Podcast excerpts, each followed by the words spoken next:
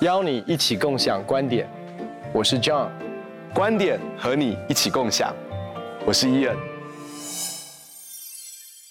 哎，Ian，今天我们要聊一个主题，是我非常非常有兴趣的。你知道我们中文有一句话这样说：“大器晚成。”其实这是一个非常好的在描述一个一个历程哦。嗯、那但是这个“晚”这个字，其实讲到的是时间。嗯，那这个“晚”这个字呢，其实对我们现在所处的这个环境来说，是一个非常不好的一个描述，因为我们现在不喜欢晚，我们喜欢早，嗯，我们喜欢快。是，所以今天我们要光是从这个大器晚成，我们今天要花一点的时间来聊晚，为什么在我们的文化里面对这个晚会这么抗拒啊？呀，yeah, 因为其实大器晚成这个这个词哦，好像相对于少年得志，或者是英雄出少年，你知道，就是好像我觉得不管你在啊、呃、东西方，其实都不断在标榜一种价值观，就是说你要很早成功。譬如说，我们知道说有一个选举选拔，就是说。关于 thirty under thirty，就是说三每一年都选出三十个在三十岁以下的精英，然后我们很多人都会讲说，哦，你看，呃，Steve Jobs 是几岁的时候创业啊？然后，呃，这个这个 Bill Gates 是几岁的时候创业啊？在 Silicon Valley 没有没有读完大学，很多人是跳级，对他们就是就很早很早就开始创业，所以你知道当时这个 Facebook 的创办人哈马克佐伯格，他是在。二十三岁的时候就成为 billionaire，就是说有超过十亿美金的资产。那么后来呢，他的记录后来又被一个叫 Kylie Jenner 的人打破，就是说本来是他二十三岁就已经够年轻是 billionaire，然后呢是是后来最年轻是这个 Kylie Jenner，二十一岁的时候成为 billionaire。然后你知道，很多人就一直在讲这样的故事，然后这些年轻人被放在杂志的封面上面。那其实，在我们的华人文化里面，本来也就有这种说，不要让孩子输在起跑点上面。所以你就知道说，呃，有时候很多很多的这种虎妈。虎爸 就是开始让孩子们从小就开始所有的行程都排得满满满的，然后哇，就是要学很多很多的东西。你知道我我看过那种还在幼稚园，他就必须要上微积分的课程，我就想说已经是呃天才中的天才，对对对对，就是很很标榜这样。那其实这个带给很多的孩子非常大的压力、挫败感，也造成了一个大的问题，是不是只是对孩子他们没有童年，然后感觉到有压力、有挫败感，甚至是很多。稍微年长一点的人就说啊，我已经二十几岁了，我怎么都还没有成就呢？我已经三十几岁了，我已经四十几岁了啊，我我好像人生已经错过了。然后他们就活在这样的后悔、懊恼跟悔恨的里面。其实你真的，我们从一个呃，我们我们从一个角度来看，为什么晚会对我们的呃现在所处的文化，包括是西方跟东方都是一样哦，就是不要那么抗拒，因为其实我们一直觉得时间是我们的敌人。嗯，我们要胜过时间，我们要在最短的时间达到某一个目标。就是你，你知道，你看看我们所有的这种竞赛，呃，就是我我们以前是做到，对不对？完成一件事，可是现在做到跟完成已经不够了，它是在最短时间做到。所以刚才你提到的是最短时间成为亿万富翁，最短时间。拿到什么文凭？嗯，所以你就知道啊、呃，很多我们特别是我们华人有一个迷思哦，就是对那种啊天才儿童可以跳级的，然后呢几岁就完成什么？那我我从常常在想，OK 好，所以所以他十七岁读完大学，嗯，人那就要更的，你知道我们现在已经在职场这么多年，我们常常会回想可以做学生那种单纯的日子，你知道吗？所以他们感觉好像在。一直在加快速度，嗯、就说那个速度是让你没有办法停下来的。对，所以你看，都是包括所有的这些呃，所所有的这些 acc，我英文叫做 accolade，就是给给人的掌声跟鼓励，都是最短时间达到的。你所以所以你看，呃，包括 NBA 的所有这些的统计也好，这些的数据也好，哎呀，最短时间得多少分，最短时间达到什么的，呃，成就的，所以变成是说成就已经不够了。你还有一个时间的压力，嗯，所以不只是不要输在起跑点，你要在起跑的时候就赢。可是问题是，你很多人根本在起跑点赢，可是却在人生的最重要的终点是输的。嗯，最重要的核心就是说你你可以你你我们就说你可以说少年得志，可是 也有那种小时了了，对不对？所以你要知道，其实我们整整个在面对到的一个时间的压力，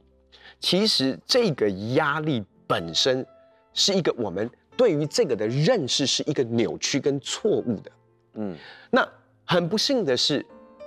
你觉得神的百姓基督徒？是不是看待时间的角度跟观点不太一样？其实我要说的是，父母亲不管是基督徒或者非基督徒，一样面对到时间的压力当中，我们感觉到不安全感。所以你的孩子在补什么？你的孩子在学什么？马上我们就也不知道为什么，不能输啊，不能不能输啊！哎呀，就是。那那你就发现，其实我们很怕，不只是自己怕输，输给时间，我们也很怕我们的下一代跟不上。嗯。那你你你你你就看我们，所以我们一直在赶进度，不知道在赶什么，对不对？周末的时候可以，大家都在休息的时候，我们去赶进度，我们去补习，我们去做功课。你知道我的呃国中跟高中跟大学都在国外读，你知道在台湾我们其实一到暑假一定有一个东西叫暑期作业，或者是暑辅，嗯，那不管就是不能够让你停下来。是，是不可以让孩子休息。不过其实我们都还是有停了，我们都是在最后一个礼拜或最后几天赶作业。可是你你你会发现一件事，他他的他就是让他就觉得说你的休息是不好的。哦。所以你知道，可是国外不是这样，你一 final 你的期末考结束之后，然后到你下学期开，他他真的是一个 break。我们其实没有所谓的 break，因为我们的 break 一定要给你功课，因为我们觉得啊怎么可以 break？没有功课，break 没有在学习东西，所以我们觉得我们其实是不敢在时间的过程当中，好像没有进度，嗯，所以你就发现一件事，我们对于进度在时间轴上面是有一个很深的一个不安全感的。其实我我觉得你你刚刚谈到这个事情，为了要少年得志。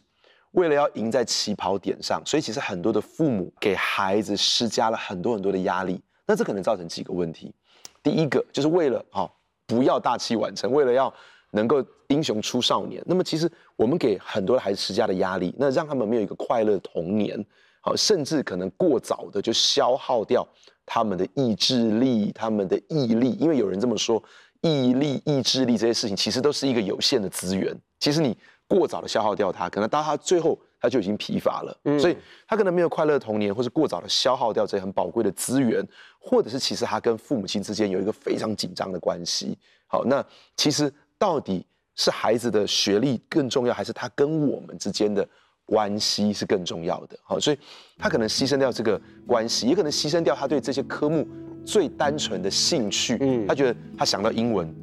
想要数学已经完全没有乐趣可言，其实想到都是压力。那我们也谈到一件事情，就是说这个事情其实可能带给很多稍微年长一点的人，就觉得说啊，那我就没有希望，我就挫败。那、嗯、同时之间也可能造成一些人呢，他们在也许不一定是小朋友，我们现在讲到说青年人，嗯，好，假设他在十几二十岁，他也觉得说他需要英雄出少年，那么有可能他们用了一些不对的方法来追求这个成功，所谓的。世界上的成功，我举个例子来说，就好像有一个女生呢，叫 Elizabeth Holmes，那她是史丹佛大学的高材生，但是呢，即使她已经在读史丹佛大学，可是她还是觉得说，哎，这个不够，她她觉得她要成为那种创业的楷模，所以十八岁的时候她拿到专利，十九岁就创立了公司，那她成立一个公司叫 Theranos，然后就是很有名很有名，后来呢成为很大的丑闻，她本来被认为是下一个史蒂夫贾伯斯，可是后来呢却。发现说呢，这一切都是假的，都是都是骗的。所以呢，后来就是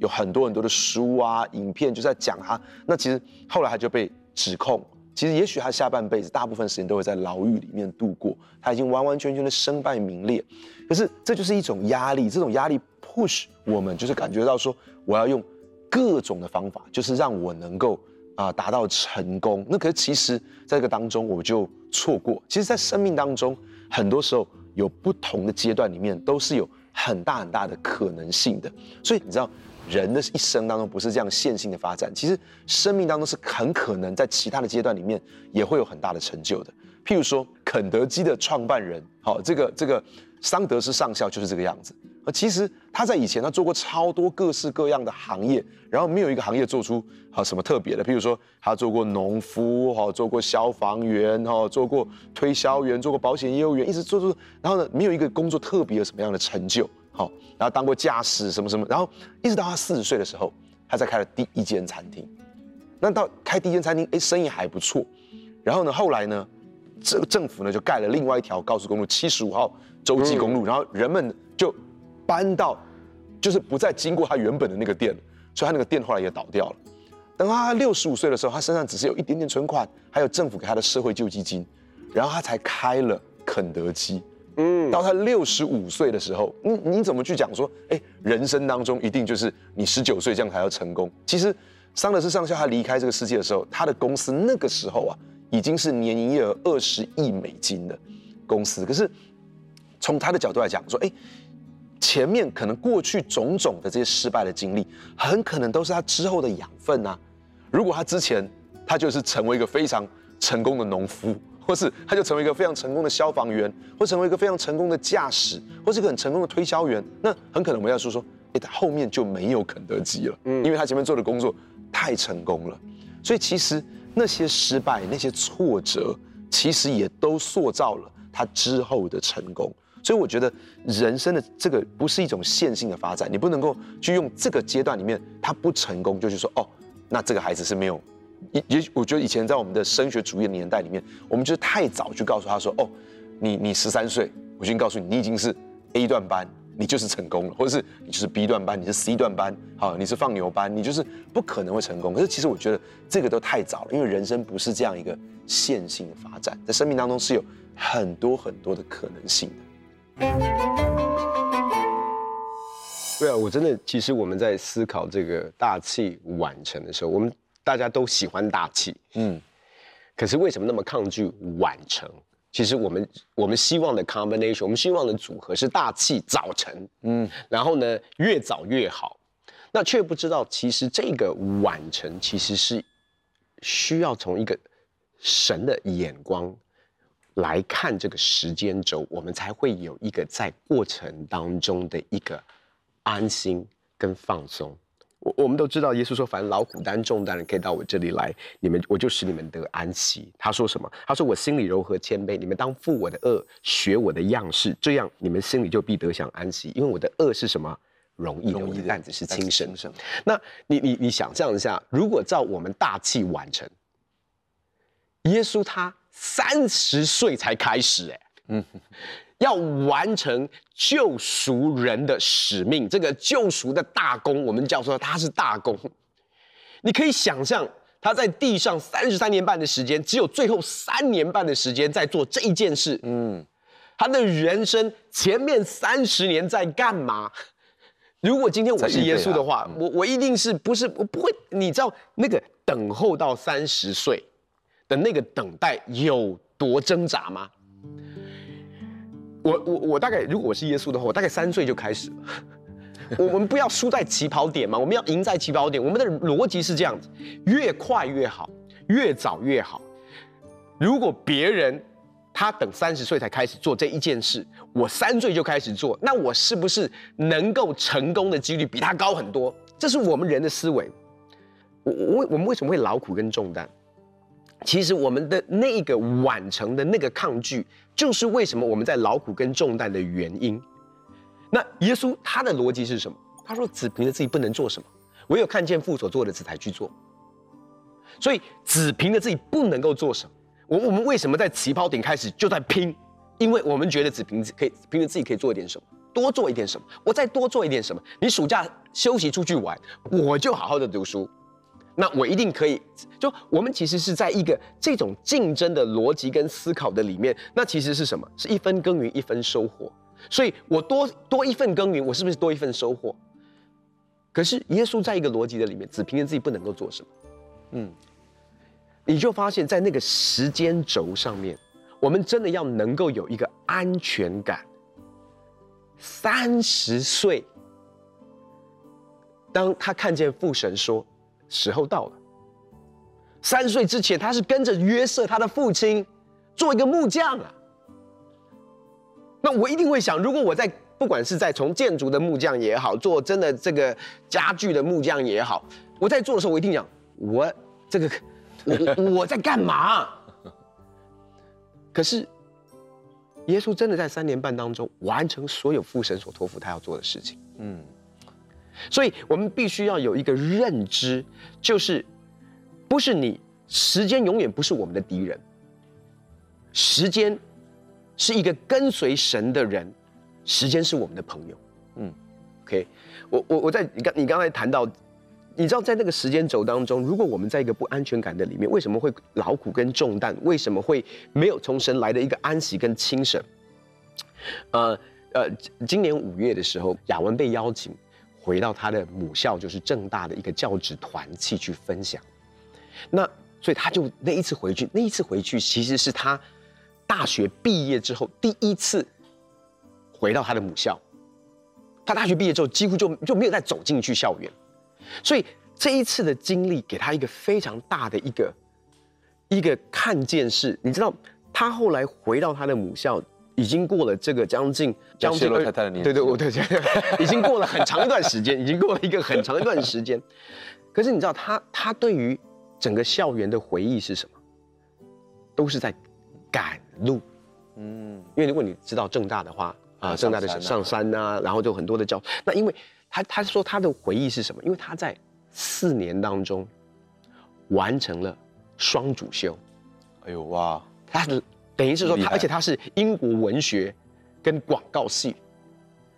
不是辅修，是双主修。嗯，在在四年当中，说的是五年，就多一年这样。对他，他的他所有的记忆都是在赶赶赶教，从赶从这个地方去到这个教室，从这个教室去到那个教室，然后就要不然就是从家里去到学校，然后就从学校回到家里面。他整个的回忆就是在赶路，赶路，赶路，赶路。他就突然发现，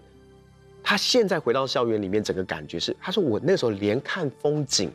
享受。在我周遭所发生的人事物的时间都没有，嗯，嗯，然后他大学毕业之后就立刻申请到在美国的研究所，所以他等于说四年完成双主修之后，就立刻去到完全没有休息、没有空档，然后就直接去。那这个我们从从我们的文化跟社会的角度说，哇，好棒哦！你把时间抓得这么紧，嗯、这么好运用你的时间，这么短的时间完成这么，可是他其实现在的回忆是，哇，我错过了，其实人生当中非常多非常宝贵的经历，因为我把我的焦点放在完成这一件事情，是，是，而且是在最短的时间完成这一件事情。其实啊，我我觉得这这真的很棒啊，就是说从人的角度来看，雅文师母她真的是英雄出少年哈，或者说非常的目标导向，而且很显然的就是真的很成功的去做成这个。可是其实人生当中除了达到那个目的地之外，神也让我们去享受这旁边的风景。如果我们只是达到了目的地，我们根本就完全没有享受啊这个每一个阶段的美好，那其实也是很可惜的一件事情。那其实。我我我要谈说，其实你你刚刚谈到说，哎，我们要有安息，在每个阶段里面都要安息，每个阶段里面都有一些很宝贵的，可能是关系，可能是朋友，可能是生命当中的体验、功课，这些东西都很宝贵。但是我我还我谈另外一个东西，就是说，其实这个晚程啊，除了享受风景或安息之外，还有另外一个部分，就是说，其实我们生命当中的挫折，真的是滋养我们生命当中非常大的一个部分。很多人只看到那个成就。可是没有看到说，其实如果没有经过风雨的那个成就，不见得能够长存。嗯，那是为什么？你看到很多人他们在二三十岁的时候非常非常成功，可是后来突然之间，他们生命当中遇到一个什么事情的时候，他们垮掉了，就没有再站起来过。那我我其实看了一些视频，就讲说有人在啊、呃，在中国大陆，他们去追踪以前那些他们叫高考状元，就是我们在这边讲大学的考试，升大学考试的状元，或者是那种跳级生。很多人他们其实到大学之后去完全不适应，或者是后来就是找不到自己的方向，甚至还有一些进到完全错误的道路里面的，甚至还有犯罪。但是怎么会怎么会这个样子呢？其实你如果看圣经当中的例子哦，约瑟十七岁的时候，他已经非常的有从啊、家人来的恩宠，而且他也有非常大的志向，有很大的梦想。那么你可以说，这个这个年轻人应该是很有才干、很聪明、反应很快、很有梦想的。可是神没有让他在十七岁的时候成功啊，是啊，神让他在三十岁的时候当埃及的宰相，中间的十三年经历到背叛，经历到伤害，经历到成为奴隶，经历到在监牢里面，经历到被忘记。可是这种种一切的这十三年当中，他所经历到的挫败，其实对他来说是一个生命中很大的养分。甚至我们说，如果没有这十三年，他不可能成为埃及的宰相，或者是他就算啊、成为一个重要的人，他没有办法持久的在那个位置上面。这十三年对他来说是很宝贵的，对他自己、对他的家族来说是非常宝贵的。或是大卫，大卫也在三十岁的时候当上国王，可是他到底是几岁的时候被膏抹？在圣经上面没有清楚的记载。有些圣经学者说，也许十五岁，甚至有些人说更年轻，也许十二岁。不管十五岁、十二岁，那至少、至少、至少有十五年的时间。他也在经历到这些，呃，也许是被轻看，或者是被啊、呃、误解、被追杀。那这些这十几年当中的经历不容易，嗯，可是对大卫来说，这个也是他迈向王者之路很重要、很重要的一个经历。如果没有这个经历，他不会成为这个王者。所以约瑟也好，大卫也好，对他们来说，生命当中这十三年、这十五年当中不容易的，其实都是都是非常宝贵的。所以。我觉得大器晚成，让我们能够去享受我们跟家人的关系，让我们能够有安息，让我们能够享受一路上的风景。因为人生当中体验有些时候也是很重要的，过程也是很重要的。而且另外一件事情是，这些事情会让我们生命奠定一个很稳固的根基，让我们能够去承受挫折，能够去面对考验，培养我们生命当中坚韧的品格，而且至终它会带给我们能够长远的成功。我们对于时间的压力，其实是来自于世界所定义的成功，不再只是梦想实现，或者是意向成就而已，而是在一个最短时间当中梦想实现、意向成就的压力的里面。可是我们需要知道一件事：跟随主的人，时间不是我们的敌人，时间永远是我们的朋友。在耶稣的身上，你看见要完成救赎的大功。三十岁的他才开始进入到这样的一个使命的里面，却在短短的三年半当中，完全神托付他所要做的每一件事，相信神的应许，相信神的带领，时间永远是我们的朋友。很高兴跟你分享我们的观点，也欢迎在网络上面跟我们分享你的观点，共享观点。我们下次见。